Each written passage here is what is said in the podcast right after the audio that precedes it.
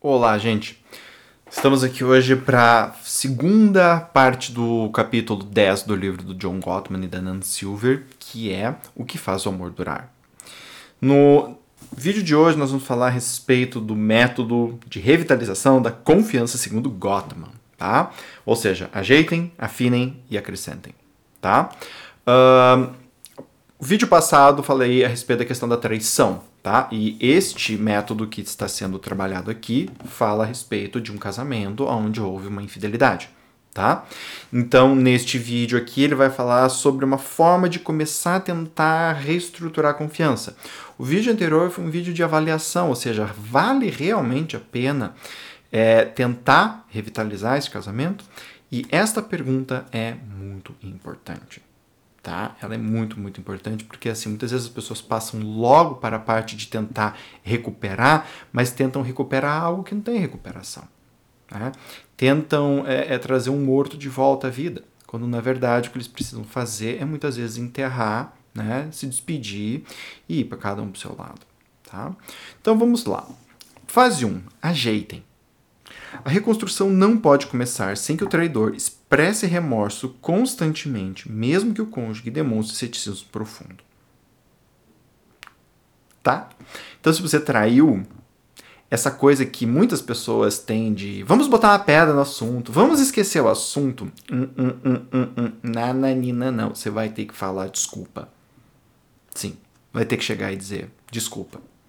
E você vai ter que chegar e falar desculpa todos os dias, várias vezes por dia, toda vez que teu cônjuge realmente estiver precisando.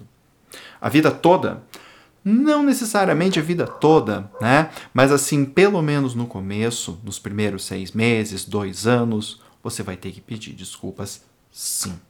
Até quando? Até quando a confiança da pessoa se restabelecer. Aqui, uh, o próprio Gottman fala em outros livros a respeito da ideia de pessoas que usam do fato do outro ter traído como uma válvula de escape para punir essa pessoa eternamente, tá? Agora, dito isto, que não é sempre que isso acontece, mas assim, existem esses casos e isso é interessante ser avaliado por um psicólogo.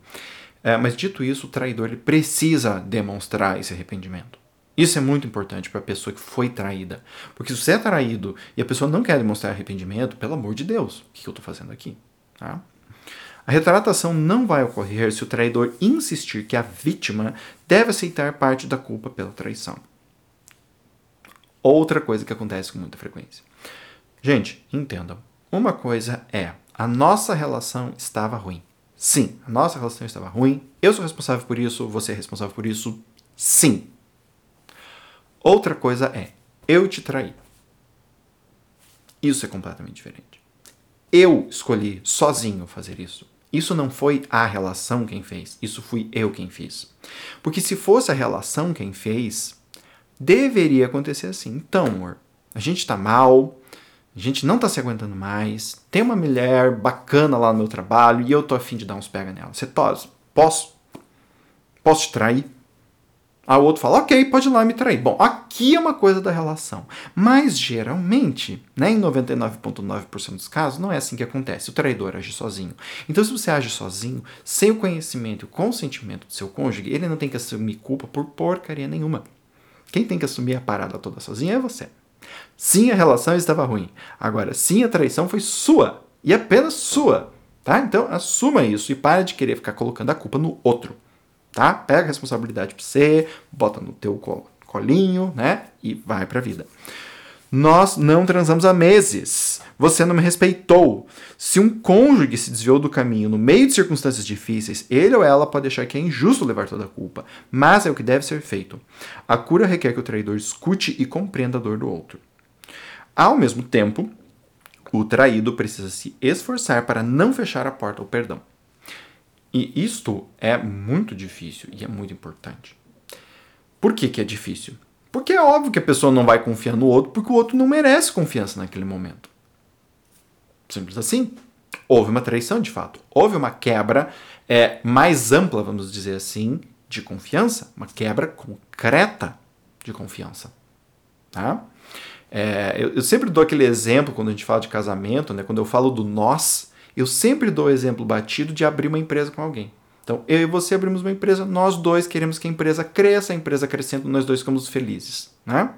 Então, o que, que acontece no caso de uma traição? O que acontece é assim: a empresa não está indo muito bem, eu fui lá e saquei um dinheiro sem te contar e gastei esse dinheiro numa viagem. Ninguém vai ficar feliz com isso, ninguém vai confiar no outro com isso.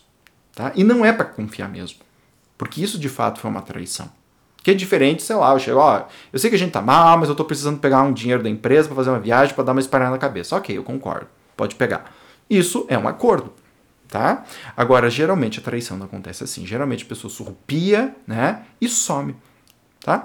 Então, o traído precisa olhar para isso e precisa, caso queira continuar no relacionamento, como foi o vídeo que a gente viu na última vez, tá? O último vídeo, precisa aprender a perdoar.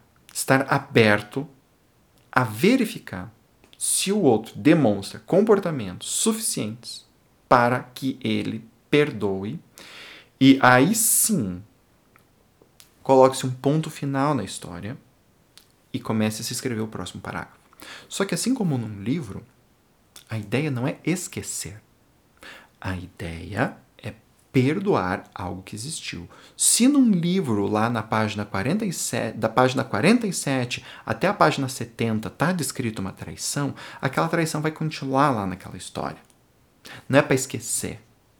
É para perdoar isso que aconteceu. Estão entendendo? Muito bem, isso é bem importante. Confissão. Se as ações erradas não forem propriamente esclarecidas, a desconfiança será um problema eterno. O cônjuge traído vai precisar de honestidade completa antes de acreditar que o relacionamento é recuperável. Não saber é pior do que saber. Tá? Uh, então, assim. Muitos, muitas pessoas que traem têm uma dificuldade muito grande em expressar tudo o que aconteceu. Se sentem envergonhadas, acham que não precisa, tá, tá, tá, o outro tem que superar, e não é assim que funciona. Se você não fala, o outro não vai confiar em você. Se você fala de uma forma forçada, o outro não vai confiar em você. Então você tem que falar. Você tem que abrir a boca e dizer o que aquela pessoa precisa para ela montar uma história na cabeça dela, na qual ela entenda o que aconteceu. E com base nessa história, ela avalie o teu comportamento. Se vale realmente a pena para ela continuar. Isto é o porquê a confissão e responder aquele monte de perguntas que a pessoa tem é importante. Porque ela precisa ver com os teus olhos a história que você viveu. Para ela ver se essa história uh, é perdoável ou se para ela não é. Né? E esse é um dos medos de muitas pessoas que traem de expor isso, porque elas acreditam que quando o outro souber de tudo, o outro vai dar um belo de um pé na bunda e vai embora. Né? E às vezes isso acontece. Agora é importante que isso aconteça uh, porque assim, se isso acontecer, é sinal de que a relação não tinha como dar certo mesmo. Tá? Aí o que o, o Gottman vai falar assim: há uma exceção crucial a essa abordagem explícita. O terapeuta deve guiar essas discussões de forma que o traidor não descreva nenhum aspecto da atividade sexual em si. Saber o que aconteceu entre quatro paredes pode levar o cônjuge traído à ruminação obsessiva que reativa ou exacerba o estresse pós-traumático. Então, algumas perguntinhas, essas, por exemplo, a respeito de como o sexo aconteceu. Você gozou ou não gozou com ele, com ela? Né? Vocês fizeram sexo oral? Vocês isso? Esse nível de pergunta pode criar exatamente o oposto do que está se tentando criar aqui, que é uma história para a pessoa avaliar se a relação vale ou não vale a pena. Tá? Uh, então, isso daqui é bem importante. Mudança de comportamento. A confissão não é o suficiente. O comprometimento com a honestidade deve se estender até o presente. O traidor não pode querer que o cônjuge aceite promessas de que o caso já acabou. Uh, a invasão é, da privacidade pode parecer um exagero e uma injustiça, mas é necessária. A confiança não vai ser retomada sem evidências contínuas de fidelidade. Ou seja, aquela famosa perguntinha que eu escuto várias vezes: mas ele ou ela quer ficar vendo meu celular? Sim, e você não apenas vai deixar, como você vai dar a tua senha e vai dar um sorriso quando o outro solicitar isso. Sim, é isso mesmo. Por quê? Porque você quebrou a confiança com essa pessoa. E ela merece, ela precisa, não é só ela merece, ela precisa poder ver isso com os olhos dela. A pessoa precisa olhar e ver sozinha o que está acontecendo. Né?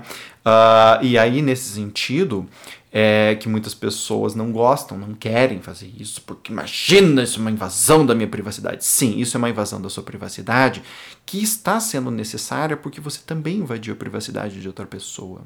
Você também traiu a confiança dela, e isso é uma invasão de privacidade também. Então não é querendo uh, ser fazer aquela ideia né, de um olho por olho, mas é numa ideia assim de que isso, é, é isso faz parte de um processo de retomada de confiança. Sem isto, não dá para retomar confiança. Tá? Muito bem. Seus resultados enfatizaram que promessas, acordos oficiais e tratados são inúteis, a não ser que haja verificação de que cada lado está aderindo a cada acordo, começando com o mais insignificante. Ou seja, né, o que ele está falando aqui é o que eu acabei de dizer. Por que, que eu tenho que fazer isso? Porque você já prometeu para essa pessoa uma vez que era só você e ela, e você descumpriu o acordo. Então ela tem o direito de ficar olhando. Tá? Uh, para, para um relacionamento sofrendo as consequências da infidelidade, a verificação e a transparência incluem fazer o que foi prometido, mesmo que sejam questões relativamente triviais, como chegar em casa em um horário predeterminado. Como parte dessa verificação, o traidor deve cortar atividades e relacionamentos que eram conectados ao outro caso. Por isso que na, no vídeo sobre avaliação, uma questão que o traidor precisa avaliar é se ele, ela, de fato estão dispostos a abrir mão dos casos. Porque se eles não estão, não tentem fazer reconstrução nenhuma. Ou você está disposto a dizer tchau, tchau para todos os amantes, tá? E não retomar esse tipo de atividade, ou não entre. Porque você vai fazer nhaca de novo, o outro vai ficar bravo contigo de novo. E a gente tem na literatura e na vida cotidiana milhares, né? Literalmente milhares de pessoas que conhecem bem este enredo. Né? Vai e volta, vai e volta, vai e volta.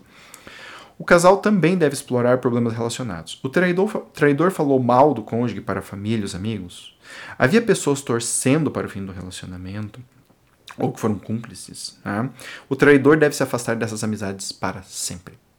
Talvez a situação mais complicada seja quando o trabalho do traidor requer interação com o amante. Mudar de emprego talvez não seja uma possibilidade, mas deve existir um comprometimento extremamente rígido de evitar a pessoa o máximo possível. Tá?